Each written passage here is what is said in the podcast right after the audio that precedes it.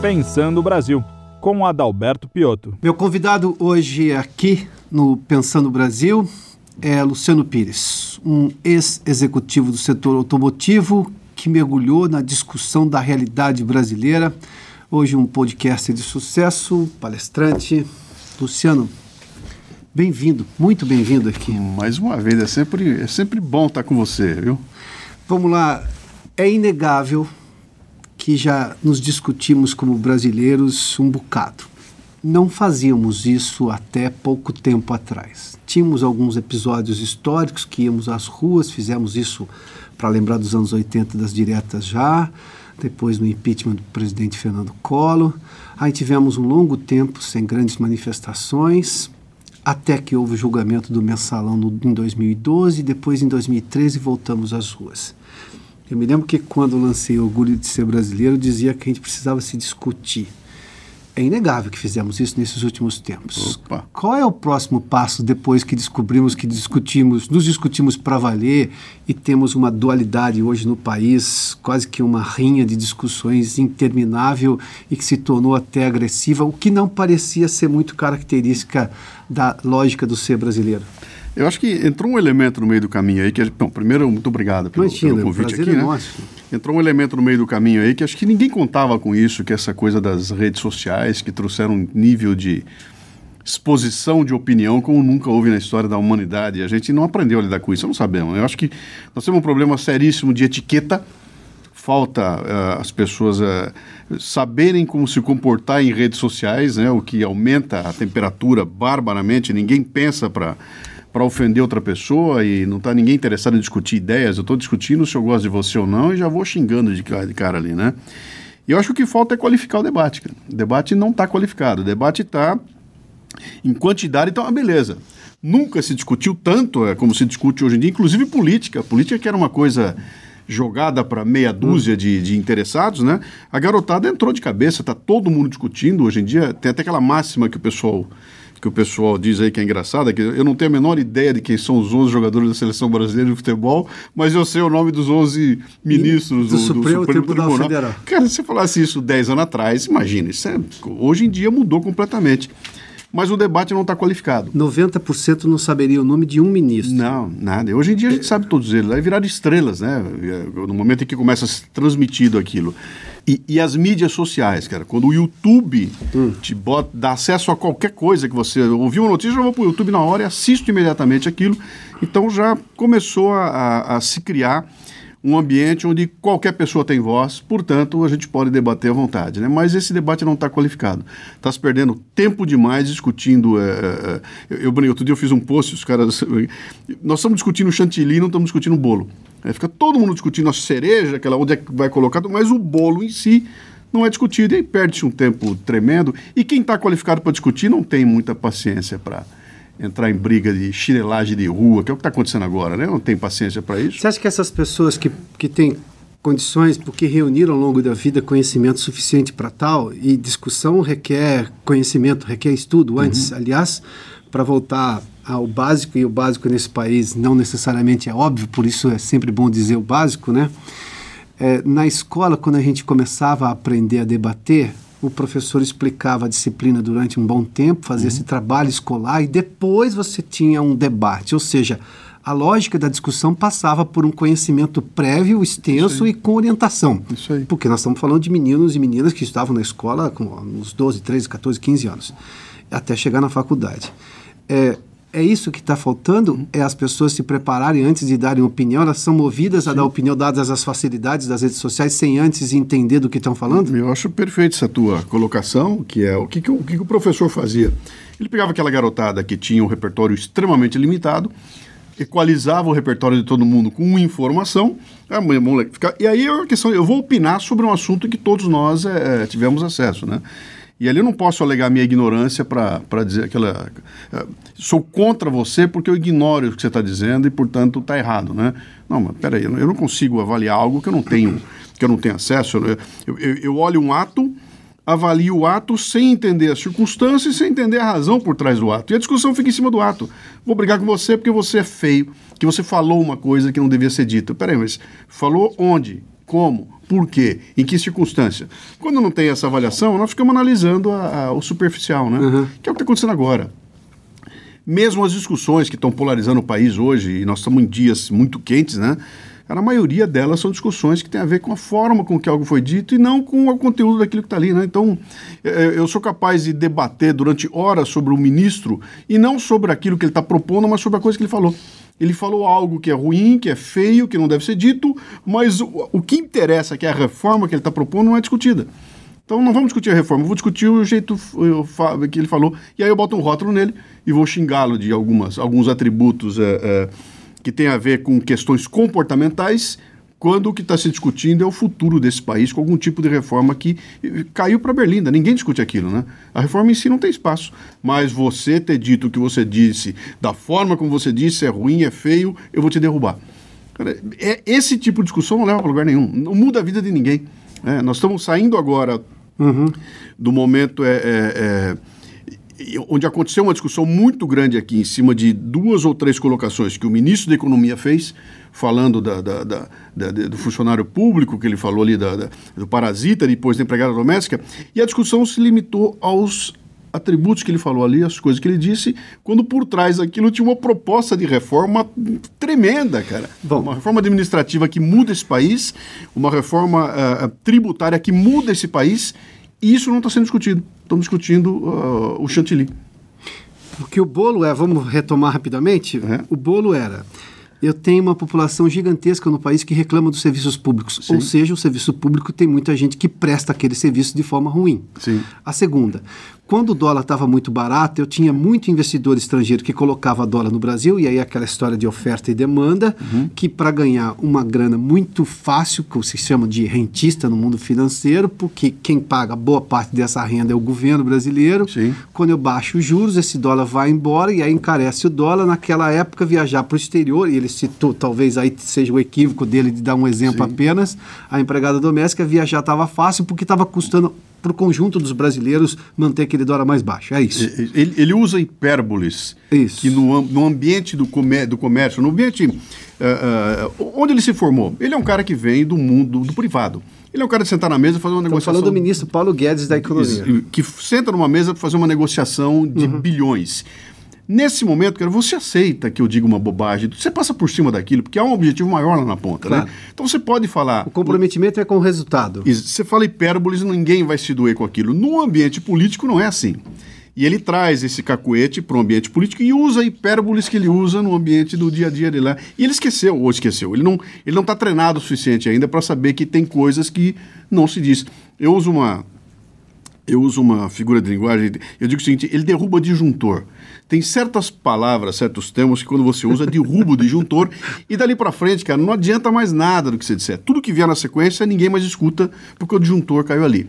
Então, termos como AI-5, Bolsonaro, uh, uh, uh, nazismo, nazismo, fascismo, ditadura, e derruba disjuntor. Usou o termo, caiu o que vem na sequência, né? Então a gente, a gente retrocedeu. Eu vou contar um caso aqui que me chamou a atenção. Naquelas manifestações de 2013, eu passei minha vida inteira nos anos 80 ouvindo meus professores de história dizendo assim: a classe média brasileira não se dispõe a discutir o país, não sim, vai às ruas. Sim. Eu ouvi isso durante uma década. Quando eu vi naquelas manifestações de 2013, meninos e meninas, porque tinha muito jovem, de escola particular, inclusive, ou seja, que faziam parte de uma classe socioeconômica mais elevada, indo às ruas, eu falei, poxa, está começando a mudar. É, e aí eu vi muita gente reclamando que, porque esse sujeito que já vive bem está reclamando do quê? Oh, mas a gente não reclamou que ele não vinha. Bom, quando você faz menção à forma como as coisas são feitas, a gente conseguiu o primeiro passo, mas não qualificou o debate lá da forma como uhum. tem que ser feito, porque não tem muito. Eu não gosto muito dessa expressão, eu vou tentar evitá-la, mas talvez em algum momento eu vou usar. Ah, as redes sociais estão coalhadas da expressão mimimi, né? De Sim. você deixar o principal porque você está mais preocupado com a forma. Sim. Óbvio que isso pode ofender pessoas e é compreensível que algumas pessoas se irritem com isso, se incomodem com isso. Mas por que, que a gente não evoluiu na, comuni na comunicação, tanto na forma na, quanto na disposição de discutir os temas? Por que, que essa lacuna não foi preenchida ainda? E, eu acho que é porque nós estamos lambuzados com uma novidade que apareceu aí. Tem tanto mel na mesa que eu me lambuzo todo. Nós não estávamos acostumados a ter um, um palanque. Antigamente, 10, 15 anos atrás, alguém detinha o microfone. Tinha alguém que sentava no microfone e ele falava, ele e jogava isso para a sociedade. Pouquíssimos não, não chegavam ao microfone. Não tinha volta. Mesmo que eu falasse uma bobagem no microfone, a volta era muito pequena. Era alguém que mandava uma carta, alguém que ligava para a rádio. Sim. Nunca vinha diretamente para mim. Não chegava para mim, né? Hoje em dia eu abro a boca aqui, em 5 segundos o Twitter explode na outra ponta, aí tá todo mundo falando. Hashtag alguma coisa e vamos lá. Todo mundo tem microfone. E aí é natural, porque se todo mundo vai falar, vai ter de tudo ali, e quem grita mais alto aparece mais. Outra coisa, você sabe que o ser humano adora o, o ruim, o mal, né? O deslize é o que a gente mais quer. Então, se, se você for, é meu amigo e eu, nós temos uma amizade aqui que a gente construiu devagar, com muito encontro, batendo, ficamos amigos. Cara, basta duas pisadas na bola que você der comigo, acaba isso tudo.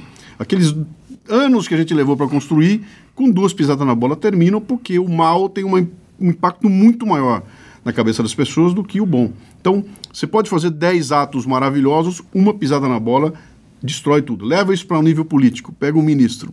O ministro vai direitinho e um belo dia surge algo que ele nem precisa ter feito. Eu vou dar um exemplo que eu usei numa publicação recente. 2018, eleição para governador, aparece um vídeo do João Dória Júnior com umas garotas numa festinha onde está todo mundo pelado em cima da, da cama, aquela bagunça toda, e aquilo vira um escândalo nacional e o vídeo não era ele. E as pessoas que conhecem ele falam que não era ele que estava lá. Esse vídeo não é Sim, dele. Claro, não interessa se não é. Interessa que a criação da narrativa de algo ruim tem um impacto muito maior do que tudo eventualmente bom que ele tenha feito. Então ele chega lá e fala: Eu fiz isso, isso, isso, isso, isso não interessa. Você estava com as meninas lá fazendo, você não é confiável, né? Então, nós gostamos disso. O ser humano adora esse tipo de coisa. A gente gosta fofoca. Gosta... Quando você leva isso para nível uh, em que todo mundo tem microfone, dá essa bagunça que nós estamos vendo. Então, onde é que cabe a, a, a responsabilidade não está mais só na, em quem está na frente do microfone falando. Uhum. Ela está em quem recebe. Eu preciso escolher quem. Cara, eu, eu, vou, eu vou escolher meu adversário, cara. Eu vou escolher com quem eu vou debater. Adversário talvez não seja o termo, mas é. Eu vou escolher o, o, quem é que merece o meu tempo de vida, você com quem eu vou debater. Me permita interromper, porque você entrou num tema de responsabilidade. Sim. Antes, quando o comunicador, pouca gente tinha acesso ao microfone, e era o comunicador, o jornalista, o âncora e o convidado, não passava Sim. disso. A demora até você não tinha o, o retorno das pessoas demorava não, muito. E, e, quando você conseguia você está chamando aí a responsabilidade do público que ouve sim, que assiste sim, que comenta. Exatamente. Que ele não tinha antes porque ele falava no boteco e ninguém mais ouvia ali na conversa uh, paralela não chegava a ninguém mas quando ele coloca aqui na rede social ele adquire a, pelo menos o potencial de importância igual a quem emitiu a primeira informação que ele está comentando. E nós estamos sendo treinados com isso. Eu estou dando essa minha experiência pela tá. minha pela minha postura em rede. Eu, eu tenho um Facebook bastante movimentado e tudo lá, e eu proponho em alguns posts debates que são legais, né? E o debate começa, é um, dois, três, o quarto comentário, entra um sujeito grosso, entra alguém lá, solta uma abobrinha gigantesca e ele destrói o debate, cara. O debate que vinha vindo bem, ele se afastam as pessoas que queriam debater, porque entrou um sujeito lá sem responsabilidade nenhuma e jogou uma bobagem gigantesca e fala, eu não quero ficar na mesa com esse cara. Entendeu? Eu não vou ficar na mesa que fica um cara falando esse monte de bobagem, eu quero aqui debater, eu não vou, eu vou tocar de mesa, né? E o debate morre porque não há responsabilidade de quem entrou ali. Quer dizer, quero, eu vou olhar, eu fiquei nervoso com alguma coisa que você falou, vou debater essa, essa, essa coisa que me deixou nervoso. Cara, eu não preciso te agredir, eu não tenho que levantar e sair gritando. E, e, e, e, o exemplo que eu uso é exatamente isso. Eu estou numa mesa, num boteco, entre amigos, conversando eu tenho que me portar do jeito que eu não vai incomodar todo mundo ou que eu vá propor a continuidade do debate. Quando eu começo a gritar, fico bêbado, levanto, jogo cerveja em alguém, quero puxar briga, cara, quem não está afim dessa baixaria vai embora. E claro. o debate se esvazia. Né? Leve isso para nível global. Está acontecendo com o Brasil, isso é hoje. É, gente que não tem repertório, gente que não sabe se portar em, em, em, discussões. Que não tem ciência da responsabilidade dele cara, e, e, quando participa cara, do debate. Isso está acontecendo no Congresso. Isso está acontecendo na tribuna do Congresso, onde você chega na tribuna, alguém vai ao microfone, abre a boca e fala absurdos que são inomináveis. Nós estamos assistindo coisas acontecer ali que eu jamais imaginei na minha vida que eu ia ver uma cena de um deputado levantar uma imagem escatológica, o outro falar um palavrão, o outro xingar, o outro na, na cara ali, como se fosse a, a, casa da mãe Joana, aquilo lá. Nunca foi assim e agora é. é Então, isso, o que, que é isso? É um reflexo, as coisas estão se refletindo uma na outra, né? Eu vejo aquela baixaria, eu vou entrar nela. E aí, cara, como ninguém me segura, como eu tenho o caminho, como eu posso apertar um botão, como eu posso entrar na tua casa, tá todo que é a mundo tua página. empoderado pelas redes eu sociais. entro na tua página e eu vou lá fazer a, a, a, o meu terrorismo, né? E aí, de novo, a responsabilidade minha como dono da casa é não deixar esse cara entrar. E se ele estiver sentado, eu vou botar ele para fora, eu bloque. É, é, essa coisa maravilhosa, esse poder maravilhoso que é o poder do bloque. Para que, que serve o bloque? Eu estou limpando para não deixar que esses indivíduos venham e destruam um ambiente onde eu quero colocar o debate, né? Aí, ah, você está bloqueando porque os caras pensam diferente de mim. Falo, Pode pensar errado à vontade, diferente à vontade. Agora, eu não vou admitir falta de educação, grosseria e que você... Isso eu concordo com você. Você jogue para baixo o debate, cara. Quando eu disse, e você pode imaginar, o fato de eu ser jornalista, que eu bloqueava quando as pessoas começavam com maneira, qualquer comentário grosseiro, mas você é um jornalista, você tem que ouvir todos Sim. os lados. Eu falei, o da grosseria, não, não nunca. Não. não aprendi em nenhum momento da escola que eu tenho que dar voz à grosseria. Simples assim. Sim. Mas eu tinha uma cobrança. Sim. Vários amigos, pessoas ilustradas, Não, inclusive. Ainda Como tem. assim você bloqueia? Eu falei, claro que eu bloqueei. Ele usou palavrão, ele foi grosseiro. Eu, eu recebo isso todo dia na rede social. Sem dó. Censura. Isso, isso não mexe a minha coisa. Ah, vou ver. Censura. Essa é da outra, outra daquelas palavras que não se pode falar de, de jeito algum. Sim, você está Nem para contextualizar. Você está censurando. Eu falei, não estou censurando, cara. Eu estou botando ordem na minha casa. Entendeu? É a minha página, é a minha. Meus convidados estão aqui. Se você chegar aqui e começa com baixaria, eu vou te botar para fora. Aliás, o Facebook chama de perfil pessoal pois é. na rede. Pois é, esse tipo de coisa. É, página pessoal, seja lá o que for, vai ser Sim. tudo pessoal. Agora, leve isso para o debate público, né? Então, o que está acontecendo, cara? Os caras estão se comportando como se fosse... Uh, cara, eu posso xingar você à vontade, como se estivesse ali na, na esquina, uma, uma, briga de rua, né? E não Bom, é. De forma brilhante, se você já entrou, a razão de eu ter trazido você aqui era para discutir o que é que podemos fazer, como é que a gente vai adiante disso. Uhum. Você já fez menção de um ponto aí e, de, e voltando àquela questão de nos preparar para um debate qualificado, da questão da responsabilidade de quem comenta também. Uhum. Ah, as pessoas estão reclamando de muita de, de, discussão muito virulenta nas redes sociais ou em qualquer discussão do país hoje, mas se você vai ver os comentários que elas fazem, não raro elas contribuíram para aquilo. Sim. Bom, é, independentemente da culpa que se teve até aqui, até porque não é nosso dever aqui julgar cada um, isso é um, não somos um tribunal, mas daqui por diante, o que, que é preciso fazer para a gente ir, seja para a qualificação do debate, sobretudo porque a razão de tudo que nós estamos fazendo, a gente quer melhorar de vida como pessoa física, uhum. quer o país melhor. Ninguém aguenta mais a desculpa quando vai viajar para o estrangeiro ou quando recebe um estrangeiro aqui, tem que falar assim, é, realmente temos essa mazela. Ninguém aguenta mais isso, você quer resolver esses problemas. É. Eu percebo isso. Mas qual é o passo adiante? Como é que a gente vai superar isso daí? Como é que se começa superando? Porque, claro, vai levar um tempo. Eu acho que tem uma consciência de, de uma ação como sociedade, né? olhar, olhar para o Brasil como sociedade. Aquela história do o que, o, que, o que é de todos não é de ninguém, que é a nossa postura aqui, né? O que é de todo mundo não é de ninguém, portanto, dane-se a praça. A, praça a prefeitura é um que limpa a praça. Claro. É, eu acho que essa, essa consciência tem que mudar. Eu, eu só vejo isso mudar. Aliás, eu acho que vem uma garotada mais jovem aí que já tem essa consciência, já, é muito diferente da nossa aqui. Eu diria que o, o, o, meu neto, o meu neto vem com uma consciência muito maior do que essa que eu tenho uh, uh, e do que até que meu filho tem, né? E acho que essa molecada já vem com uma consciência de, pera um pouquinho, isso aqui é uma sociedade, cara. Aqui, né, nós somos juntos, cara, tem que respeitar o outro. Você não pode. E, e essa coisa até extrapola, vai para o politicamente correto, né? Você, você não pode falar de, de, uma pessoa por causa da cor dela, porque se antigamente a gente achava, olha, o racismo é ruim, agora ele é absolutamente inaceitável. E a garotada mais nova não aceita de jeito nenhum, né? Vem essa coisa da diversidade. Então há uma discussão que me parece que vai botar as coisas um pouco mais no eixo. Está se, tá se uh, uh, provocando que o respeito seja dominante na sociedade. Né? Então, essa mesma molecada que grita em rede social também pede um tipo de respeito social ao ser humano, etc. e tal. E eu acho que de alguma forma essas coisas vão convergir. Uhum. Né? Na hora que a gente entender como qualificar o debate e começar a botar fora esses indivíduos que quem extrapola para qualquer dos lados, né? Eu extrapolo à direita, extrapolo à esquerda. Sim, esses claro. que extrapolam, esses dois extremos, eles não podem dominar o debate. E o que está acontecendo hoje é que eles estão dominando. Então, a turma, a maioria que está no meio ali, que a gente sensata, olha para aquilo, vê todo mundo se estapeando, aquela gritaria, ninguém escuta o que eu falo, porque estão gritando demais. Uh, uh, eu não consigo levar adiante a discussão, porque tem muito grito.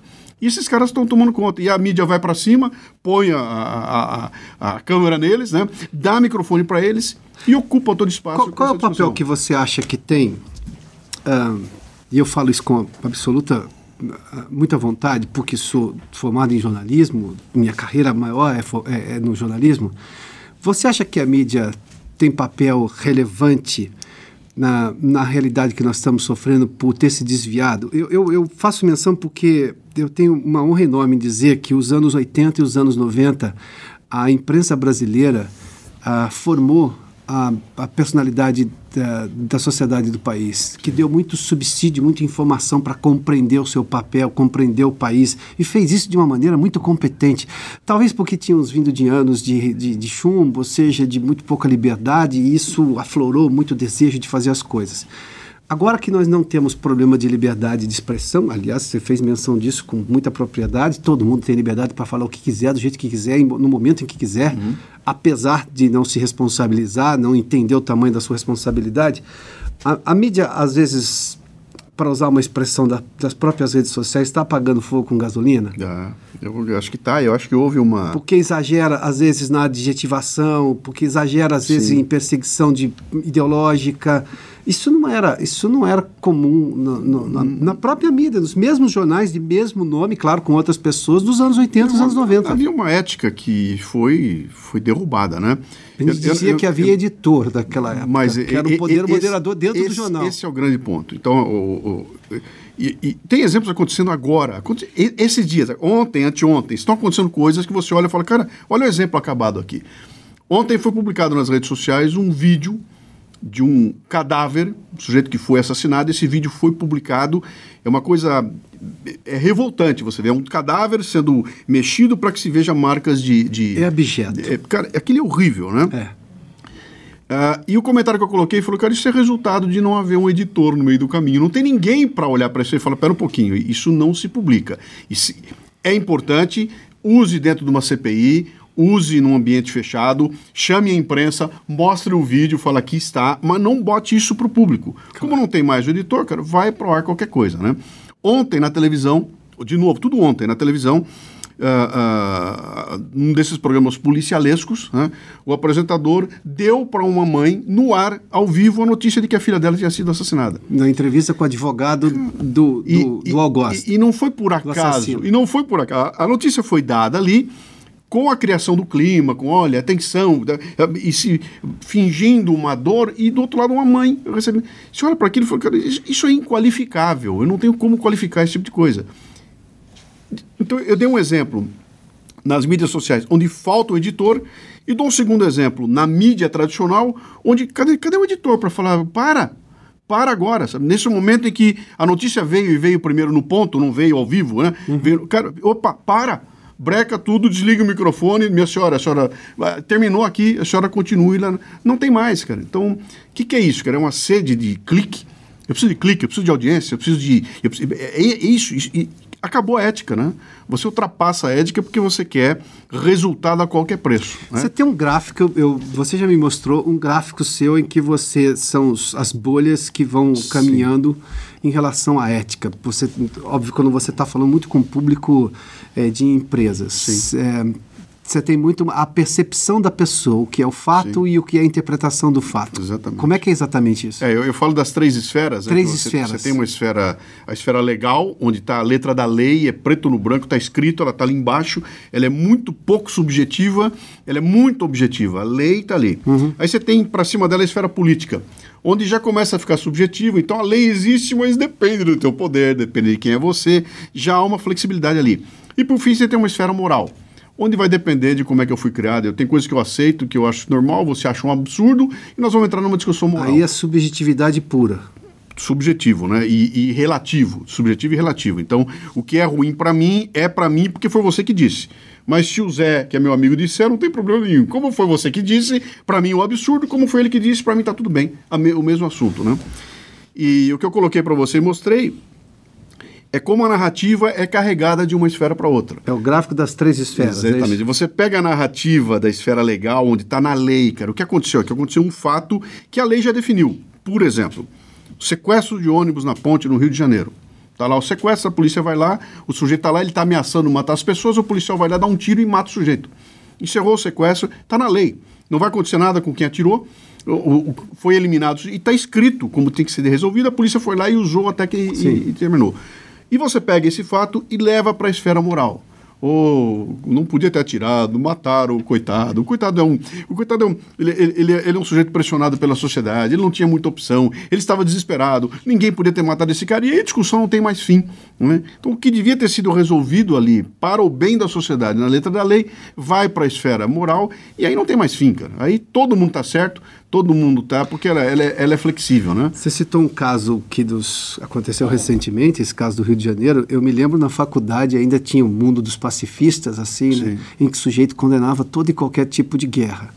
Aí eu me lembro participando de um debate, eu disse assim: bom, você condena aquele tipo de guerra do dia D que nos livrou da tirania, do nazismo e do fascismo, porque sem guerra eu não teria conseguido resolver aquele problema. Você está condenando aqueles soldados aliados que foram lá, deram a vida, uhum. é, suaram, sofreram, sangraram, enfim, morreram para nos livrar todos daquela tirania que estava sendo tomada no mundo pelo, pelos, pelos, pelo, pelo nazismo e o fascismo. Ah, eu sou contra essa guerra, mas como é que você é contra disso? Sem isso você estaria num outro Porque mundo. Ele só está analisando o ato, ele está tá analisando isso... o ato da violência na guerra e ele não está olhando para o contexto. Ele não olha o contexto. Eu vou, vou, pegar esse teu exemplo, que é excelente, mas é o seguinte aqui. Cara, eu sou contra a guerra porque eu sou um pacifista, como foi Gandhi. Gandhi conseguiu a vitória dele sendo um pacifista. Ele conseguiu tudo que ele queria sem disparar um tiro. É isso que eu quero para mim. Cara, Gandhi só conseguiu isso porque o adversário dele era a Inglaterra. E a Inglaterra tinha um pensamento é, humanitário com, de, tão grande, apesar de, de ser é, imperialista e tudo mais, mas eles tinham um pensamento. Sim, claro que tinha. Se o adversário fosse os russos, fosse chinês, o, Gandhi tinha sumido no segundo dia, cara, tinha desaparecido. Não, você não se olha... você pegar qualquer grupo radical hoje cara, aí... Acabou, cara. Então não tem, tem que olhar o contexto, cara. Olha, eu sou muito... O Estado Islâmico, se fosse o Estado Islâmico... Dá para negociar com o Estado Islâmico? É esse o tipo de coisa. Esse é o ponto. Quando você não olha o contexto, você olha só o ato. Então, eu sou um cara violento porque eu bati em você. Peraí, por que, que eu bati em você? Porque você é do Estado Islâmico, tava com a faca na mão, ia degolar 12, cara. Então eu te matei. Entendeu? Quando você põe o contexto, muda tudo. E nós não estamos discutindo o contexto, cara, nós estamos discutindo o ato, o ato em si. Voltando para o começo da nossa conversa, né? Então, como é que você faz para expandir do ato para o contexto? O ato eu consigo ver. Eu vi você fazer, estou vendo você dar um tapa em alguém, vou te julgar. Espera um pouquinho, um passo atrás. Vamos entender onde isso aconteceu, por que, que isso aconteceu. E é muito fácil hoje em dia nas mídias sociais você escolher um momento, tira o que vem depois, tira o que uhum. vem antes e pega aquele momentozinho e fala: está aqui o que aconteceu, e todo mundo vai discutir aquilo. Luciano, eu, eu tenho uma tese que um povo só se resolve buscando nele próprio a solução. Sem dúvida. É, você copia exemplos do mundo, mas isso tem um limite. Sim. Eu vou usar um lugar comum aqui, até cansativo, a gente não gosta muito mais desse tipo de coisa, mas é real. Uh, em 2015, 14, eu fui convidado para exibir Orgulho Ser Brasileiro em Oslo, na Noruega. Eu nunca tinha da Noruega. E fiquei impressionado um dia de noite, voltando da exibição, ou na verdade da reunião que antecedeu a exibição. Um sujeito me deu uma carona até o hotel e parou no meio-fio ali, pra, né? e de repente passa um ônibus do lado, devagarinho. E eu falei assim, o que, que o ônibus está tá, tá preocupado porque você ficou na faixa dele aqui? Falei, não, não, eles estão querendo saber se não está acontecendo nada é, esse ônibus está passando devagar, que está preocupado se eu não estou passando mal no carro. Por isso que ah. eu parei. Porque ninguém para o carro desse jeito. Sim. Isso era uma coisa aqui que eu fiz. Fugiu né? da normalidade? É, é, fugiu da normalidade. E vi o que eu vi na minha infância inteira. Casas com murinhos baixinhos. É Sim. quase que uma divisão territorial apenas, porque aqui não impede nada de ninguém passar do lado de lá ou de lá para cá. Eu estou mencionando isso porque nós tivemos num Brasil não muito distante essa possibilidade de viver, isso inclusive em bairros aqui em São Paulo, em uma cidade grande, em que você vivia com esse tipo de paz urbana. Sim. Ah, como eu não estou buscando o exemplo na Noruega, eu só citei para dizer uma coisa que lá existe hoje, mas algo que também já existiu aqui no país, a gente consegue dar esse passo para buscar nas nossas, próximas, nas nossas próprias origens a solução para os nossos problemas contemporâneos? Então, temos, é, temos repertório para isso acumulado? Eu, eu não sei se a gente tem repertório, porque essa, essa, essa realidade que você está falando aí é uma realidade que passou há muito tempo. Então, eu vivi isso aí na minha cidade interior, é, eu Bauru. Também, eu também. Mas eu estou falando de 50 pedras. anos atrás, cara. Eu estou falando de quase meio século atrás, né? Onde uh, existia. Então, no, no, interior profundo do Brasil ainda tem muito isso, na cidade interior, né? Só que você viu o que aconteceu. Houve aquela migração, houve um problema econômico brutal para o Brasil. O Brasil não conseguiu resolver a sua questão econômica. Ah, as pessoas vêm para os grandes centros, se acumulam, formam o cinturão de pobreza cria-se aquela, aquela, aquela coisa da desigualdade imensa entre. E, de repente, algumas pessoas, no meio do desespero, querem partir para. Não tem a, a força moral para resistir a partir para aquilo que é ilegal, para querer arrancar dos outros, para querer roubar e tudo mais. Né? É, o meu argumento não é um argumento de que pobreza gera violência, nada disso. Se fosse assim, o Brasil tinha acabado. Né? Uh, uh, o que eu quero dizer é o seguinte: quando você não equaciona a questão de resolver as questões básicas da, do povo, cara, começa a sobrar ponta para todo lado. Você vai para a Noruega, o básico está resolvido. Tem alguém reclamando que não tem encanamento o básico lá? lá? O básico lá é óbvio, aqui ainda não é óbvio. É, claro, mas lá já foi resolvido. Né? Já, já tem luz, já tem água, já tem saúde, já tem serviço, já tem transporte, já tem educação. O básico está resolvido. Aqui nós estamos discutindo que 66% do Brasil não tem saneamento básico. Quer dizer, está é, tão longe a, a realidade de uma para outra que se a gente não resolver esse básico, não dá nem para pensar em trazer o pessoal para um nível de sofisticação de pensamento. Né? E a gente acaba que se perde no meio do caminho. Então, o que nós estamos assistindo no Brasil de hoje é um esforço gigantesco para colocar energia em, em resolver o básico, tanto que o ministro mais. Uh, uh, uh, blindado, aquele que você não ouve ninguém falar nada dele, é o Tarcísio, de que é o cara da infraestrutura, que é o cara que está fazendo o que tem que ser feito ali. Não tem ninguém brigando com ele.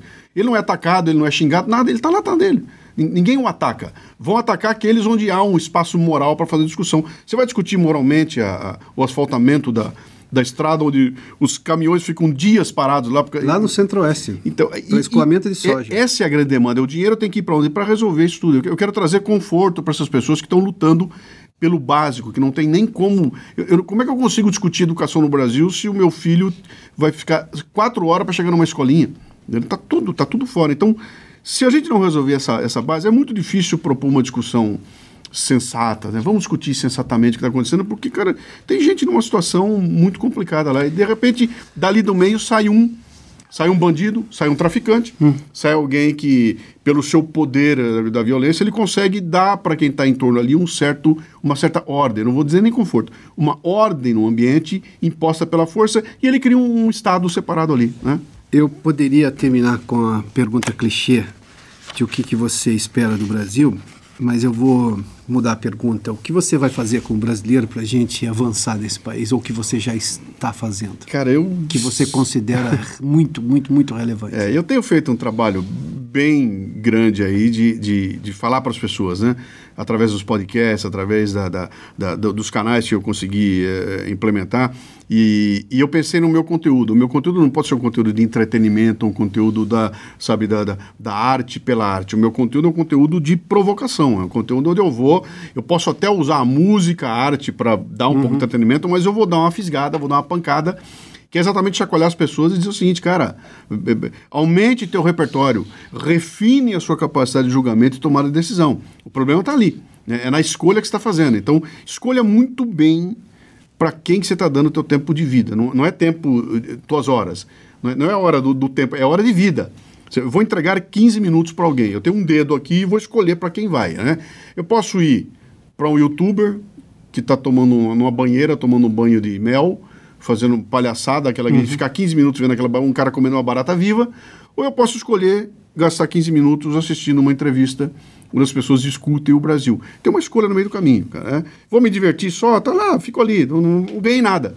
Joguei 15 minutos da minha vida fora e aqui talvez eu tenha recebido uma notícia, uma ideia que vai falar, cara, aprendi a olhar de um outro jeito. Esses 15 minutos valeram totalmente a pena. Tem uma escolha no meio do caminho. Não, você e, chamou todo mundo à responsabilidade. É e isso. o que eu tenho feito é propor para as pessoas dar caminhos para que elas refinem essa escolha. Luciano, Obrigadíssimo. Obrigado a você. Né? Honrado Sempre conversa. Obrigado, viu? Um abraço.